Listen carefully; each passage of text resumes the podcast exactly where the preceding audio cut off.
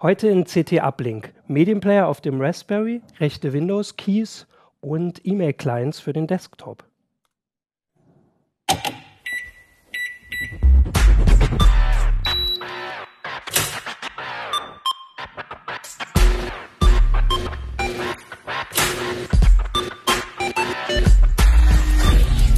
CT Uplink. So. Hallo zu CT Uplink. Folge 2.4 sind wir und heute geht es um die CT 17. Da in die Kamera. Ich bin Martin Holland äh, vom, aus dem Newsroom Heise Online und mit mir sind heute da Volker Zota, Audio-Video-Ressort. Holger Bleich, Kommunikationsressort. Jo Barger, auch Kommunikation. Gut, dann fangen wir doch direkt gleich an mit den Sachen, die hier so, so rumliegen. Volker, du hast Das uns ja. eine ganze Menge Geräte mitgebracht und ich habe es ja schon gesagt, es geht wieder mal um unseren kleinen Freund, den Raspberry. Und was machen wir denn heute damit?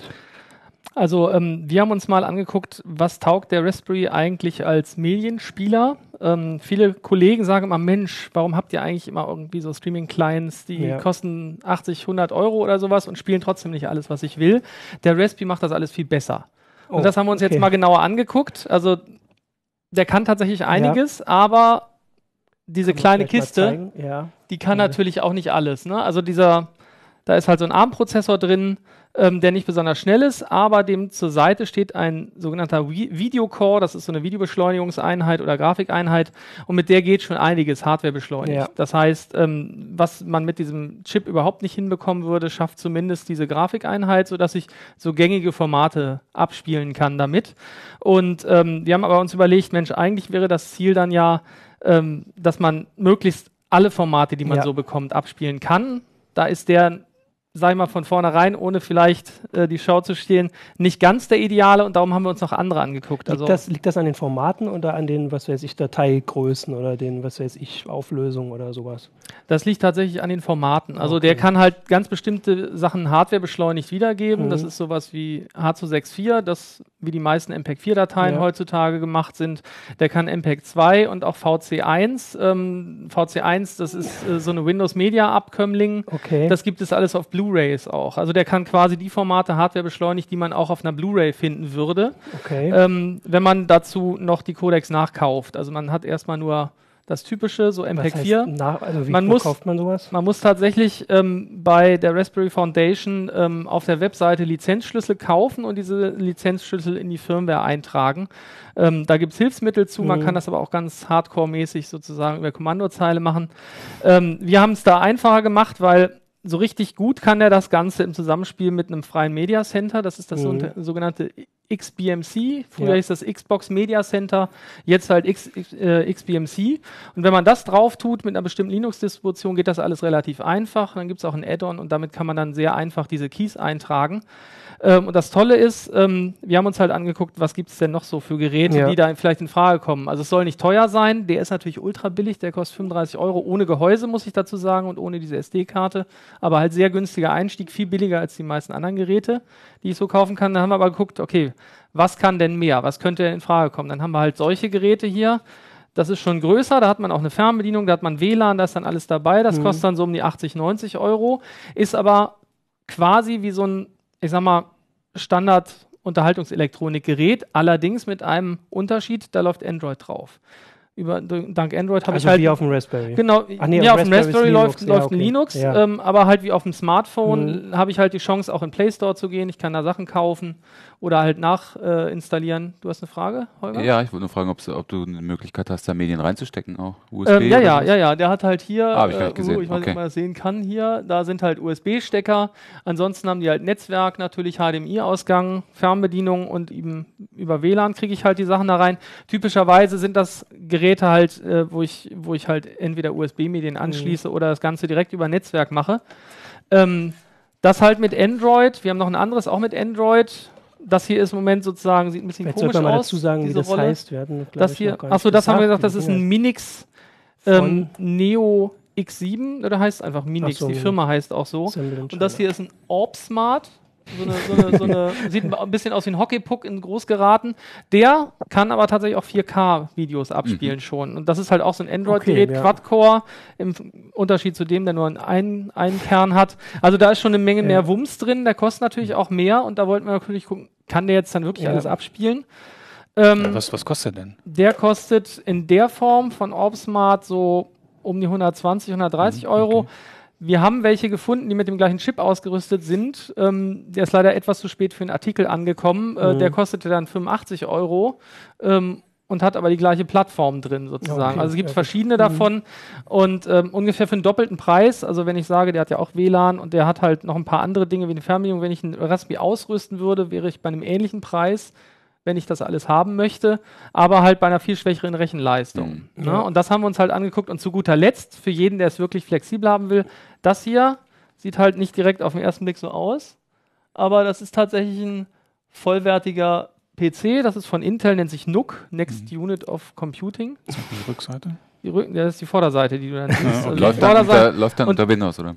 Der läuft nicht unbedingt, also wir haben ihn nicht unter Windows benutzt, kann ich gleich kurz was zu sagen, Mhm. äh, aber der äh, läuft tatsächlich über dieses schwarze Ding hier vorne.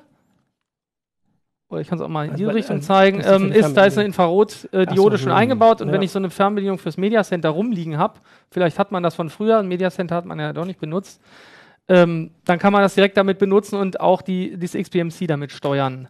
Ist auf jeden Fall am Ähm, schwersten so, ne? Der ist schwer, der ist auch komplett ausgefüllt. Hier ist, ist irgendwie wenig drin. von denen. Der ist, ist nicht passiv, laut. passiv gekühlt? Nee, der ist als einziger aktiv mit dem Lüfter, aber Hm. der ist bei unserem Betrieb, den wir getestet haben, unter 0,1 Sohne gewesen. Ach Das so, ist jetzt ja, nicht okay. die Welt. Die hier sind komplett passiv, da kommt halt Hm. kein Geräusch raus. Ähm, das Ganze betrieben haben wir hier natürlich unter Android, aber immer mit XBMC. Das gibt es Mhm. also auch für Android. Das gibt es auch hier für so Telefone inzwischen. Wenn ich es jetzt nicht ausgemacht Ja, hätte, könnte ich es auch zeigen. Ähm, jetzt sieht auch Jetzt hat jeder. jeder gesehen, wie du deinen Code Ich wollte auch sagen, jetzt, jetzt muss ich meinen Code wechseln, aber das. Telefon hängt auch gerade.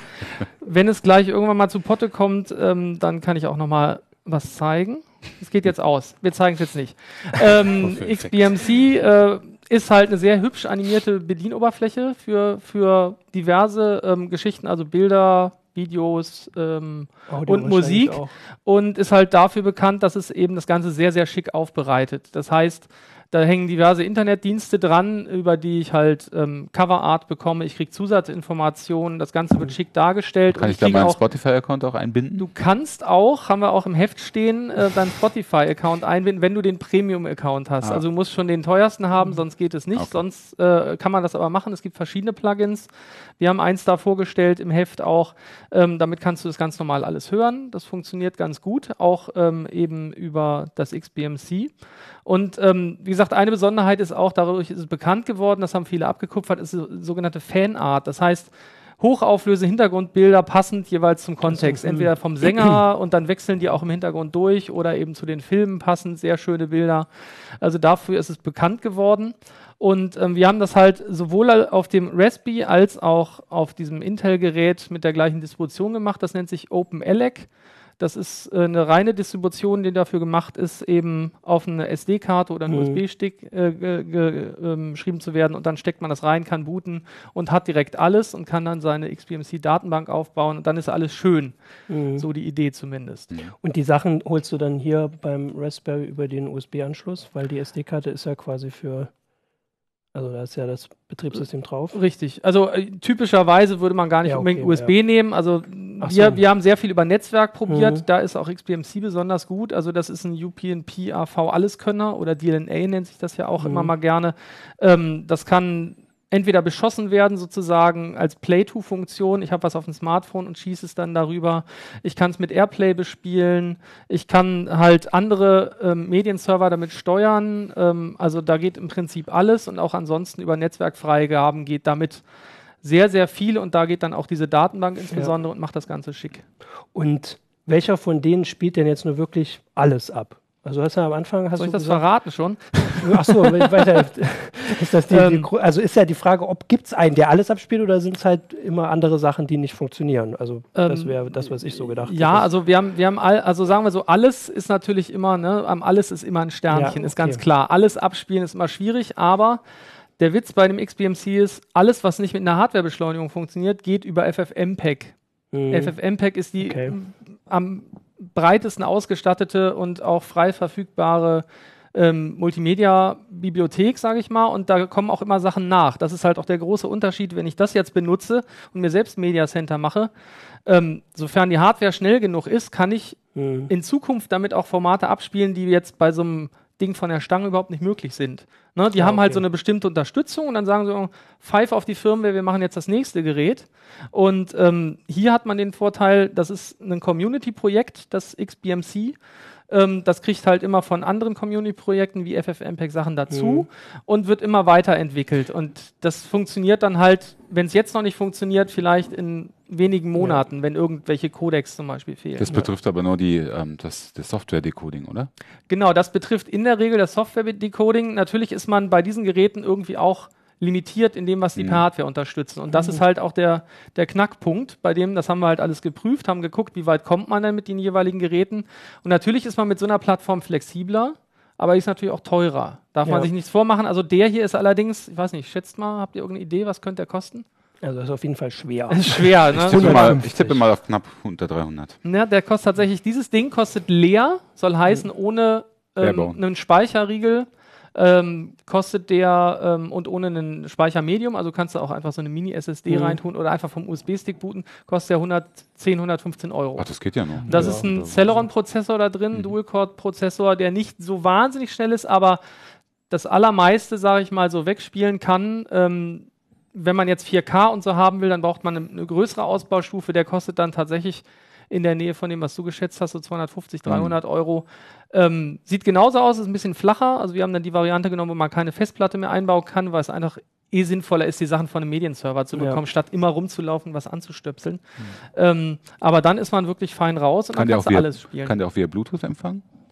Ähm, Weißt Bluetooth-Modul du ist hier drin. Bei dem größeren haben wir eine Variante ohne genommen. Ähm, aber zur Not, wie gesagt, über Airplay. Mhm. Das funktioniert auch mit XBMC. Also das ist ja eh typischerweise über WLAN. Ja, ich frage mich auch deswegen, weil eigentlich könnte man doch so ein Ding dann auch dazu benutzen, äh, wenn man an den Fernseher anschließt, wenn man eine Bluetooth-Tastatur noch anschließt. Als man Surfcomputer. Ja, als, als Surfcomputer. Kann man um auch, Texte aber zu X- schreiben im XBMC Fernsehen. ist viel schöner. Aber ich weiß Ja, nicht, okay. äh, könntest du machen, ähm, äh, ist allerdings äh, dann nicht diese Distribution eigentlich für vorgesehen, die wir Mhm. da genommen haben. Die ist wirklich genau auf XBMC zugeschnitten, aber kann auch Sachen nachinstallieren, aber eigentlich ist das nicht Sinn der Sache, weil Okay. dann hast du plötzlich wieder Hintergrundprozesse, Updates. Das ist ja das, weswegen man kein Windows nehmen will. Mhm. meine, machst du an, kommt erstmal plop, Adobe Reader, plop irgendwas, plop Windows Update. Das Mhm. ist eigentlich nicht, nicht sehr ideal dafür. Ja, also erstmal Das verstehe da ich. damit spielen. Möchtest du es nochmal probieren, ob Ich- du es zeigen Ich kannst? guck mal, ob mein Telefon jetzt sich berappelt, berappelt hat, wäre zu deprimierend. Ansonsten haben wir es ja. Hier, Was ich noch, hier ist es auch also nochmal. auch aus Erfahrung also sagen das ist, Darf ich ganz kurz? Ja, ja, natürlich. Also das hier ist halt die Oberfläche, hier halt mit Touch-Bedienung. Hier unten geht man halt durch die einzelnen äh, Bibliotheken durch. Das Ganze ist halt sehr weich animiert und das ist sogar auf dem Raspberry annähernd so, so nett gemacht. Sagst du nochmal, auf welchem Telefon du das gerade zeigst? Von wegen war ich animiert? Ähm, das ist jetzt ein Nexus 5, muss ich zugeben. Aha. Das ist das Nexus 5, aber ähm, auf dem Raspberry ist es auch schon sehr, sehr nett eigentlich anzusehen. Natürlich ein bisschen zäher, also es ist kein Wunder. Ich meine, Ja. wie soll das gehen? Aber dadurch, dass da auch schon OpenGL und sowas draufläuft auf dem Kistchen, äh, geht das. Also der wird halt, wenn man große Dateien abspielt, dann sollte man nicht anfangen, in der Mediensammlung noch rumzusuchen. Das ist nicht so ideal. Lieber mit Airplay oder, oder halt mit so einer Play-To-Funktion steuern. Es gibt ganz tolle Fernbedienungen für Android, für iOS. Damit Ja, hat man eben. das Das super ist im genau, Griff. Dann braucht man gar nicht auf dem Ding aktiv mit der Fernbedienung was zu machen. Dann machst du das alles über diese ähm, äh, Remotes, äh, die es dafür gibt. Kosten auch in der Regel nichts. Ähm, dann hast du auch hier die ganze Mediensammlung. Also du stöberst hier auf der Mediensammlung, als wäre es auf dem Telefon und dann spielst du es halt auf dem gespielt. XBMC ab. Genau, das war das. Also ich habe das schon mal probiert mit XBMC auf dem Raspberry und das war halt die Sache, dass man, also weil hier jetzt überall die Fernbedienungen dazu liegen, ne, dass du das alles ja. übers Handy steuern kannst und dann kannst du es irgendwo hinlegen. Das ist ja äh, über WLAN dann verbunden. Das muss ja nicht mal sichtbar sein. Also ich meine Genau. nicht, dass der jetzt irgendwie stört, aber gut, so hübsch ist er jetzt auch nicht.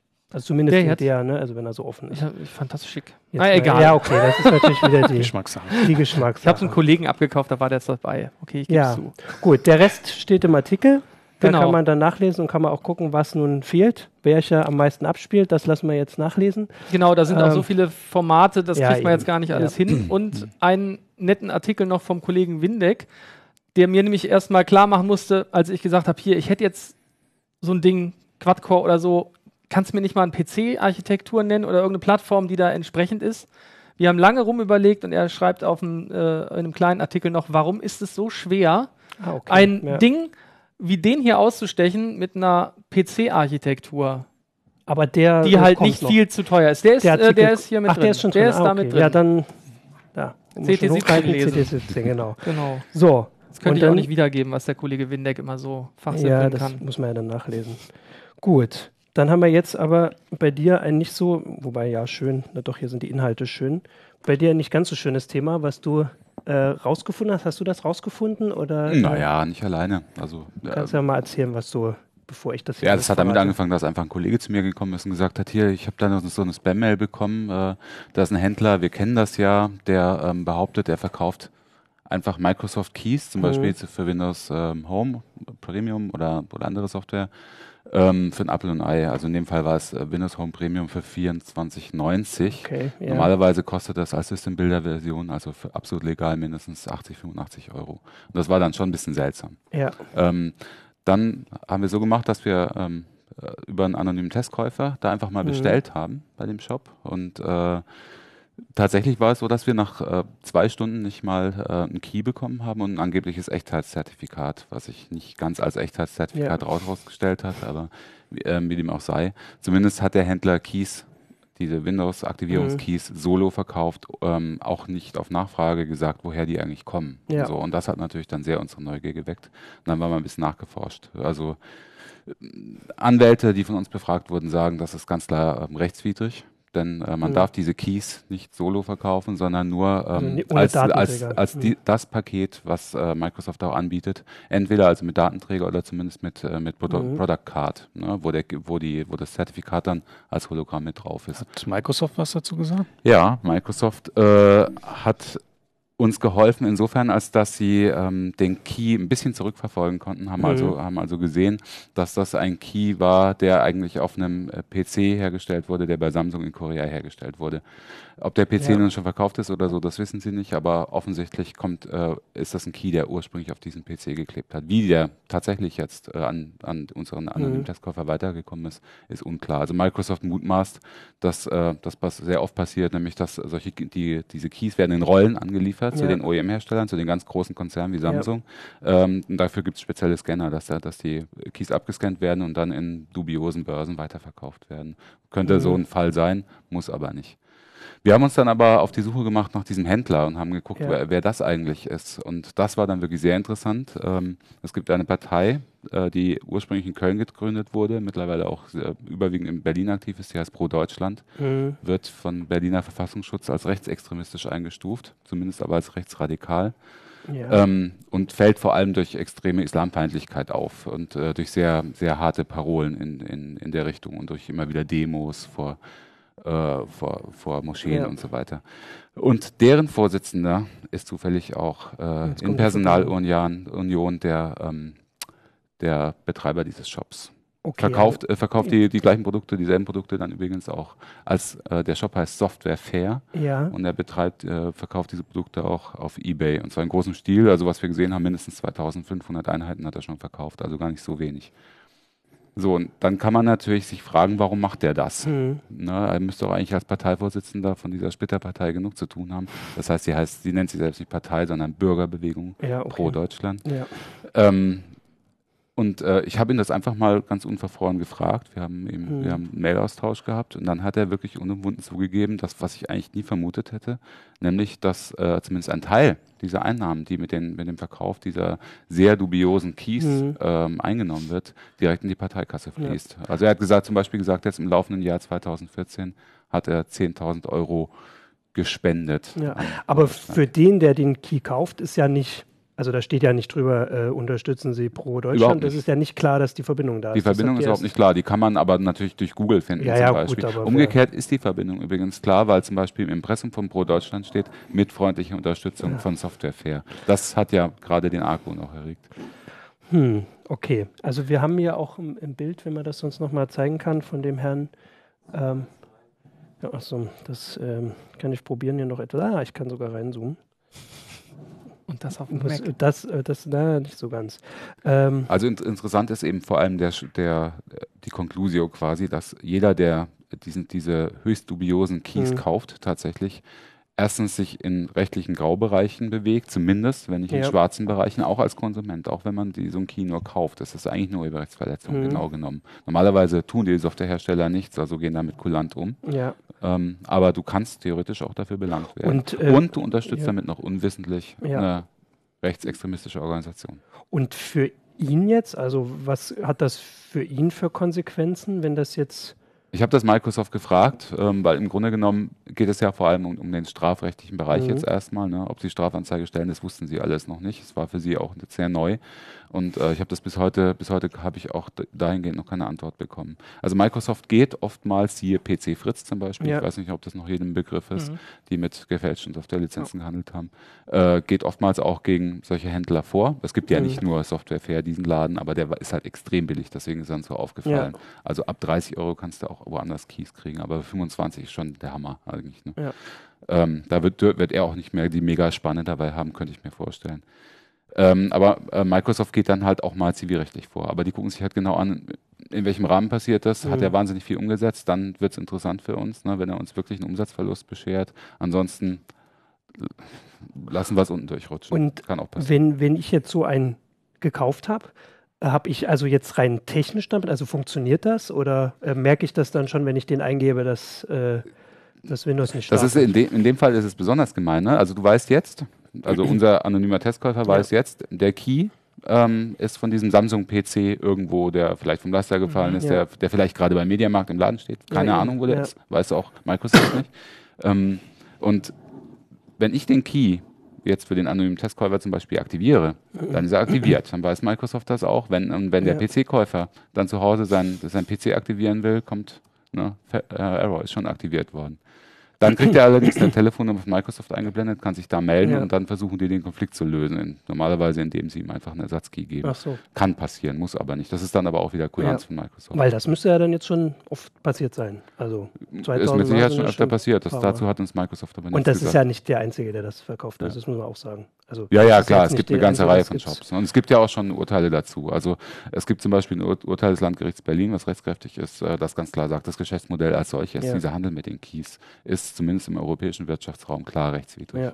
Und ähm, also habe ich eine Chance, das zu erkennen jetzt? Also der Preis. Der Ist Preis. Microsoft sagt auch selber, gucken Sie, wenn Sie äh, online unterwegs sind und unsere Software kaufen wollen, schauen Sie bitte, ähm, was bei seriösen Shops, Mhm. ich, da nenne ich jetzt keine Namen, Ja. ähm, aber ähm, ne, was da normalerweise die, die Software kostet. Und wenn das absurd nach unten abweicht, da wo Sie einkaufen, dann Mhm. stimmt da was nicht normalerweise. Und Sie sagen auch ganz klar, wenn Ihnen ein Händler via eBay oder auch in seinem eigenen Shop nur ein Key anbietet, Ja. ohne, ohne irgendwas drum, ohne zum Beispiel die Keycard, ohne den Postweg zu nutzen, dann ist was faul, dann lassen Sie die Finger Okay. davon. Und das gilt nur für bestimmte Windows-Versionen, oder? Das war gilt- Windows 8 da- ist nicht mehr. Genau, das gilt für Windows 7. Bei Windows 8 ist dieses ganze Entbündeln gar nicht mehr möglich, weil Mhm. Windows 8 gekettet ist an die PC-Hardware. Okay. Kollege Faldig hat da mal so schön von verdongelt gesprochen. Das heißt Ja. also, ähm, die, der PC, kann, die, das, die entsprechende Windows-Version, OEM-Version kann nur noch mit dem PC aktiviert sein. Okay, also das heißt, selbst wenn der damit noch Geld macht, ist es zumindest nicht mehr. Nicht, Naja, auf jeden Fall bis 2020 hat er noch so. Zeit, Okay, gut, verdienen. das ne? ist natürlich noch- dann läuft sollte auf jeden Fall der das- ja. Support für Windows 7 noch. okay, na dann gucken wir mal, was bei rauskommt. Äh, Wissen wir, warum Microsoft dann, wenn es ja offenbar noch mehr Hersteller äh, oder Anbieter gibt, die irgendwie für 30 Euro die Windows-Keys verkaufen und wir wissen, dass es da rechtsrechtliche Urteile gibt, geht Microsoft trotzdem nicht dagegen vor, weil es sich nicht lohnt oder? Ganz offensichtlich. Also die haben das Problem der Beweisführung. Also die müssen, und nicht, nicht nur einen, sie müssen mehrere Testkäufe machen. Ne? Mhm. Also wenn wir darüber schreiben, ist das eine Sache. Wir sagen, was wir erlebt haben. Aber wenn Ja. Microsoft das rechtssicher machen will, Okay. die haben eine eigene Abteilung dafür, die heißt DCU, Digital Crime Unit, und äh, die geht dann los und macht Testkäufe und so und guckt sich diesen Shop nochmal genau an und dokumentiert alles. Und das ist ein wahnsinniger Aufwand. Ne? Und normaler und die haben in Deutschland auch nicht so viele Leute, die das machen. Das ma- machen halt vor allem die Amerikaner und deswegen gehen sie vor allem in den Mhm. USA vor und weniger hier. Ja. Ne? Okay. Ja, dann gucken wir mal, was, was jetzt kommt. Das wird man jetzt beobachten. Also wenn das jetzt in der CT steht, dann, dann, äh, wenn wir, äh, wenn sich da noch was tut, dann gibt es Ja. auf jeden Fall auch nochmal einen Nachschlag. dann, dann gucken wir mal. Hoffen wir mal, dass er kein, kein Geld mehr kriegt. Äh, ja. Ja, als letztes Thema haben wir noch wieder, nochmal aus der CT diesmal, und zwar die E-Mail-Clients hast du angeguckt. Mhm. Und zwar zehn, glaube ich, wenn ich jetzt richtig Genau. das im Kopf habe, E-Mail-Clients für, ein- für einen Desktop. Was Für, ja, den, für den Windows-Desktop. Für den ja, Windows-Desktop. dazu sagen. was ja genau. gar keiner mehr so viel nutzt, oder? Also ich, ich benutze das immer noch gerne, aber ich höre immer von Leuten, die immer direkt im Internet oder die Apps. Oder Ja, wenn du, was weiß ich, in der Woche nur 20 private Mails bearbeitest oder so, dann machst du das heutzutage mit dem Smartphone oder ähm, mit dem Tablet ja. oder mit der Browseroberfläche, die sich mittlerweile ja auch fast anfühlt wie ein Desktop-Programm. Ich habe jetzt auch, äh, zitiere eine, eine Studie in dem Artikel, äh, nach der 50 Prozent der E-Mails äh, auf, auf mobilen Geräten aufgemacht werden, 25 Mhm. über die Web-Oberfläche, nur noch fünf- 25 Prozent äh, mit dem Desktop-Client. Nichtsdestotrotz wenn man jetzt professionell arbeitet, äh, wie wir hier oder so, mit einem großen äh, IMAP-Server ähm, und, und äh, äh, Ordnern, die von vielen Benutzern aufgemacht werden oder so, dann kommt man um so ein Ding gar nicht herum. Also wenn man zum Beispiel, was weiß ich, die E-Mail von dem äh, Kontakt sucht, äh, mit dem man das letzte Mal vor zwei Jahren Kontakt hatte oder Ja, so ja, auf dem. Server, Ja. das kriegt man mit so einem, so einem mobilen Gerät nicht so richtig gut hin. Und ähm, nichtsdestotrotz, also zum Beispiel Mozilla hat gesagt, äh, ja, E-Mail ist nicht mehr so spannend, da kümmern wir uns nicht mehr so drum. Und zwar schon vor zwei Jahren haben die gesagt, Thunderbird ist ausentwickelt, da machen wir Mhm. nichts mehr, dann machen wir nur noch das, was die Community beisteuert und Bugfixes. Da ist übrigens jetzt nach dem Test noch ein Bugfix rausgekommen, Version Version 31 nicht wundern, wenn jetzt äh, sich Thunderbird von Version 24.6 auf 31 updatet. Das ist kein Fehler, da hat man nicht vergessen, seinen, seinen Thunderbird abzudaten. Das ist einfach so. Die, die haben halt jetzt einen riesigen Versionssprung gemacht. Äh, was, was die Funktionen betrifft, hat sich da nicht viel getan. Ja. Ähm, die Bedienoberfläche ist ein bisschen schicker geworden und viele Bugfixes haben sie da einfließen lassen. Ja. Und äh, ist da, also ist Thunderbird so, dass, ähm, also ich bin Thunderbird-Nutzer hier und zu Hause ist da, also ich wusste überhaupt nicht, dass es noch neun andere gibt. äh, können die so viel mehr? Was, was, verpass, was verpasse ich denn, wenn ich? Ja, die sind zum Teil ganz anders ausgerichtet. Also ich habe zum Beispiel auch Outlook mit in dem Test Ja. drin, dass er im Ja, Grunde okay. kein E-Mail-Client ist, sondern halt ein Organizer für, für, für das Unternehmen. Ich meine, den kann man nicht auslassen, äh, weil, weil er halt in Ja, vielen klar, Unternehmen äh, eingesetzt wird. Dann gibt es immer noch so, so Klassiker wie Mulberry, uralte Software, die auch nicht mehr weiter gepflegt wird, schon seit 2007 nicht. Aber das einzige Programm, das es derzeit gibt oder das ich derzeit kenne, das Ja. das mit IMAP gut umgehen kann, so dass man halt in dem Programm ohne ein Add-on zu installieren, dass man zum Beispiel auf IMAP-Ordnern Rechte vergeben kann, Mhm. ne, dass zum Beispiel halt andere Benutzer auf meine Ordner zugreifen können. Hm, Deshalb okay, ist das ja. da auch mit drin. Und dann gibt es natürlich auch neue Programme, die wir auch noch nicht im Heft hatten, sowas wie äh, Mailbird oder Inky, äh, die jetzt auch sich, sich mit dem mit Touch bedienen lassen. Äh, Vielleicht kannst Ja, du mal also kurz einen Mailbird Screenshot. kann, kann man nochmal draufschalten. Genau, Mailbird sieht auf jeden Fall sehr. Genau. Da sieht man ganz schön links aus. mit den Schallflächen und, und mit der mit der E-Mail-Liste. Das ist alles schön groß gestaltet, dass Ja. man halt auch auf, auf, auf äh, Windows 8 Geräten schön das Ganze mit dem äh, Finger bedienen kann. Das ist eigentlich ganz schön gestaltet. Ja, Ist allerdings auch kein, kein Rennpferd, eher im Gegenteil. Ähm, nicht, nicht besonders schnell, genauso wie Inky oder so. Also wenn man jetzt viel auf dem Server machen will, äh, kommt man da nicht besonders weit mit. ja. Und hat jetzt auch, hat das Werbung, sehe ich das richtig? Also Das, das, war, Werbung. das war die, die kostenlose Version, die Mhm. unten Werbung einblendet, äh, wenn, wenn man ähm, Ist die das immer die so, also das ist jetzt hier nicht so groß. Wird die größer oder ist das, also die Werbung geht ja auch mal so über die halbe Seite? Ähm, so- die, die drängelt sich immer so mit, mit rein. Also man, man kriegt sie nicht so, dass, dass, dass sie weg, wegscrollt und äh, manchmal äh, poppt sie auch so auf, dass sie halt was überdeckt. Das ist schon auf Hm, Dauer ein bisschen okay. lästig. Also man kommt wahrscheinlich nicht drum herum, äh, sie ab und zu Ja, irgendwann mal zu kaufen, die Software. Ja, Ja, ich, ich melde mich mal. ja, Ja. meld dich mal. bitte. Äh, ich habe nur woher haben die denn die, das, die schönen Fotos von Jürgen Kuri, vom Kollegen Kuri da, die, die man da gesehen Ja, eben, hat? Wenn die, die werden aus sozialen Netzwerken gesaugt, oder? Das hat sich das irgendwo aus, aus einem sozialen Netzwerk abgeglichen. Das genau. Das machen die anderen auch nicht. Mhm. Genau, also das, Thunderbird zumindest macht das. Ich rede jetzt hier immer nur von Thunderbird, der macht das nicht. Nee, aber. äh, Zumindest bei mir nicht. Kann er das? Also Ja, ganz, hier, ganz ne? extrem macht das Outlook. Da hatte ich auch einen Screenshot. genau, Genau. Outlook, der macht das am, am schönsten mit dem, mit dem sozialen Netzwerkabgleich. Der ähm, holt sich von Haus aus, kann er sich halt Facebook-Posts von dem, von dem Kontakt holen. Äh, dann gibt es aber auch noch Konnektoren in andere soziale Netzwerke. Da haben wir LinkedIn und Xing. Das ist eigentlich ganz schön, um mal zu sehen. Also man sieht nicht nur den, den, den äh, Mail-Verlauf mit dem Kontakt, sondern auch, was der sonst so von sich gibt. Ich finde, das ist immer ein ganz schöner Anknüpfungspunkt oder Ja. so, wenn man dann halt mal mit demjenigen halt eine Mail austauschen will. Aber ist dann, also bei Jürgen ist ja, der postet das ja immer dann gleichzeitig auf Facebook und Google Plus. Habe ich das dann fünfmal untereinander oder? Ja, Google Plus ist ja, also Ach so. Google ist ja ähm, nicht mit dabei oder so. Ah, die okay, die, die dann- mögen ja solche Clients nicht so. Äh, aber das kann natürlich passieren, dass man das dann fünfmal hat, ja. Also wenn er das auch auf, auf Xing oder LinkedIn postete, dann, dann hat man die Sachen halt doppelt und dreifach. Ich finde das schon ein bisschen irritierend. Also muss, da müsste ich mich, glaube ich, dran gewöhnen, dass ich jetzt das dann alles da drin sehe. Aber wahrscheinlich machen das jetzt die neuen dann alle, oder? Das wird jetzt. Nee, ähm, gar nicht mal so oder so gut. Ne? Also ähm, zum Beispiel bei Thunderbird ist es so, die haben auch eine soziale Netzwerkfunktion, aber das ist dann eigentlich eher nur so ein Chat-Client oder zumindest als Chat-Client gedacht. Ne? Und äh, so richtig die, die Ja. Posts kann man da nicht vernünftig reinholen. Und in soziale Netzwerke posten, hätte ich eigentlich erwartet, dass das heutzutage reibungslos geht, habe ich nichts Vernünftiges gefunden. also das macht dann nicht mal Outlook. Also wenn ich jetzt hier Mhm. den Post auf Facebook sehe, dann antworte ich per Mail. Genau. Also dann kann ich jetzt Genau. nicht da eintragen. kann ich dann nicht äh, auf, auf Facebook gleich, sowas. genau. Äh, ich meine, das ist natürlich auch klar, die sozialen Netzwerke wollen sich da die Butter auch nicht vom Brot Ja, nehmen ja. lassen. Die wollen natürlich, dass die Leute über die äh, Webseite reinkommen. Naja, aber sie haben ja APIs. Eigentlich könnte Microsoft ja auch sagen, wir nutzen dann die, das, äh, das. Ja, aber das wollen die sozialen Netzwerke offensichtlich nicht. Ja. In Mailbird haben wir eine, eine Facebook-Integration, die sieht dann so aus, dass dann halt äh, dass äh, ja, die Webseite von Facebook in dem Programm integriert ist oder so. Also ich, ich habe das Mhm. dann nicht richtige Integration, als richtige Integration Nee, angesehen. das- kann man in ja, jedem klar. Programm machen. Das ist ja ein bisschen albern. Okay, ja gut, das kannst du in, in Thunderbird ja. Der zeigt doch auch gerne mal, ich überlege gerade.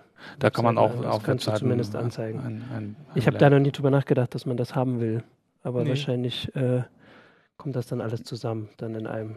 Genau. Und äh, die sind äh, dann nicht alle kostenlos. Also wir hatten das vorhin mit äh, Mailbird hat Werbung oder man bezahlt. Wie Genau, viel kostet dann sowas? Oh, was Mailbird jetzt, jetzt äh, habe ich nicht, nicht im Kopf. Ja. Also, also das, das teuerste Programm, wenn man es einzeln kauft, ist, ist äh, Outlook. Das kostet so, wenn man es nur, nur als solches kauft, 135 Euro. Kriegt man aber auch günstiger, wenn man es halt in, in einem Office-Paket als äh, Privatanwender mietet. Dann ist man bei 7 Euro im Monat, also mit, mit der ges Ja. gesamten Office-Suite. Ähm, ja, ab kostenlos bis, bis dahin halt. So das Ganze, Ja. ja. Ergänzend Mhm. nochmal, also ähm, man kann, Outlook macht natürlich auch am meisten Sinn mit einem Exchange-Server zusammen, im Mhm. Zusammenspiel. Ne? Und ich wollte nur nochmal ergänzend Mhm, ja. hinweisen, es gibt zum Beispiel auch Exchange-Server-Pakete bei Webhostern für 5 Euro pro Monat und da kriegst du dann eine Outlook-Lizenz dazu und darfst es dir Okay. runterladen und installieren. Ne? Also das Ja. ist wahrscheinlich sogar fast die günstigste Variante, in so ein Outlook Ja. zu kommen, könnte ich mir vorstellen, inklusive Mail-Account. Ja, muss jetzt überlegen, wie viel Mails ich da kriegen muss pro Tag, damit sich das. Nee, Also ich habe mehr als 20, aber auch nicht. Also zu Hause Privat. nicht 1000. Ich Ja, ja, sagen, natürlich hier- privat. Ja, hier, Hier ist es ein kommen, bisschen anders. hier kommt viel zusammen. Hier ist aber äh, ja auch Spam dabei. Aber Exchange-Server für, für Privatleute, lohnt, ist das sinnvoll oder ist das denn Exchange-Server eher... sind halt, äh, spielen ihre Stärke im Zusammenspiel äh, von mehreren Leuten aus. Ja, ne? ne? Also die ganzen Group-Funktionen. Das ist ja. halt das Aufregende, dass du Termine teilen kannst, Termine, fremde, fremde Termine verwalten kannst. Die, die Integration zwischen E-Mail und Kalender und, und Mhm. Aufgabenplanung und so, das ist halt das Aufregende. Das brauchst du alleine eigentlich nicht. Aber da Ja. müssen sich dann alle drauf einlassen oder so. Genau. Das muss dann Das wahrscheinlich irgendwie von, von oben irgendwie äh, aufoktroyiert werden oder so. Entweder das oder man geht halt in eine andere Welt und ist zum Beispiel bei in der, in der Google-Welt oder so Ja, mit, mit okay. Google Mail, Kalender und Konsorten. Gut, ja gut, aber Mhm. sonst hast du, also mit Outlook hat man auf jeden Fall, wenn man das dann bezahlt, das, das meiste. Und wenn man das so nutzen muss. Also für zu Hause würde ich jetzt sagen, ist es wahrscheinlich dann trotzdem noch nicht die Empfehlung. Also mir wäre es dann jetzt das, Ja, für zu Hause brauchst du das genau, wenn ich jetzt nicht so viel Mails kriege. Ansonsten, Outlook ist halt ein riesiges Schlachtschiff. Man kann da alles Mögliche einstellen. Ich weiß nicht, hattest du jetzt den Screenshot mal gezeigt? ich, ich äh, glaube, genau. das ist, da sieht man auch ganz das schön, dass man, das dass man, Outlook, genau. dass das man die. Bedienoberfläche auch sehr stark anpassen kann. Also ich habe jetzt zum Beispiel die Ribbons da rausgenommen, die normalerweise oben zu sehen sind. Das ist Ich ja auch schon Touch. Das ist auch schon oder? Touch Also optimiert, ich genau. Also, also man kann es äh, so auf Touch op optimiert äh, einstellen. Äh, ich habe links die, die, die wichtigsten Ordner. Man kann natürlich auch alle auf dem Server einblenden, aber links sind die, die ich am meisten verwende. Und ansonsten habe ich auch alles ausgeblendet, was ich nicht sehen will. Also es ist eigentlich schon ganz, ganz nett gemacht. Bei Outlook ist es halt nur so, das hat so viele Funktionen, da muss man schon wirklich ein bisschen graben oder so, Mhm. bis man halt äh, das, das richtig- richtige Häkchen findet. Ja gut, aber bei Thunderbird hat man auch Möglichkeiten. Also vor allem in den Ja. Plugins ganz schön ganz schön, unüber also kann man ganz schön viel machen, wenn man sich ein bisschen mit beschäftigt. Ja, wobei jetzt, wie gesagt, das geht jetzt schon zwei Jahre, dass Mozilla sagt, äh, wir wollen das nicht mehr so richtig weiterentwickeln Ja. und die Entwickler scheinen da mittlerweile auch zu, das ähnlich zu sehen oder so. Also es gibt ja so ge äh, gefeaturete Erweiterungen Mhm. Äh, und von den 13 Stück, die da gefeatured werden, waren fünf, die nicht mehr mit der aktuellen Version funktionieren. Oh, Ne? okay. Das geht da so langsam, aber sicher möglicherweise dann auch mal irgendwann zu Ende. Aber es waren ja äh, zwei dabei, die jetzt äh, neu waren. Also Genau. von daher, es gibt Leute, die glauben noch an die E-Mail auf dem Desktop. Genau. Und ähm, Hersteller wie äh, Ritlabs äh, mit The Bat, Ja. über den haben wir jetzt noch gar nicht gesprochen, äh, die haben jetzt auch äh, vor ein paar Monaten erst eine neue Version ihres Programms rausgebracht. Okay, also muss ich mir zumindest noch nicht, ich muss mir noch keine Sorge machen, dass nee, das ist halt so, E-Mail ist einfach nicht tot zu kriegen. Ne? Ja. Es gibt zwar Facebook, es gibt WhatsApp und es gibt so viele neue Möglichkeiten zu kommunizieren, aber wenn ich sicher gehen will, dass ich jemanden erreiche, benutze ich halt immer Ja. noch E-Mail. Ja, ja, super. Dann haben wir ja da auch eine ganze Menge Auswahl. Also es äh, kann man sich da dann alles angucken in der CT 17. Und ansonsten haben wir das, haben wir jetzt haben wir es durch. Genau. Haben wir es durch? Genau, dann äh, äh, sagen wir Tschüss bis zur nächsten Woche. Äh, da gibt es dann nochmal die CT 17. Tschüss. Ciao, ciao. CT Uplink.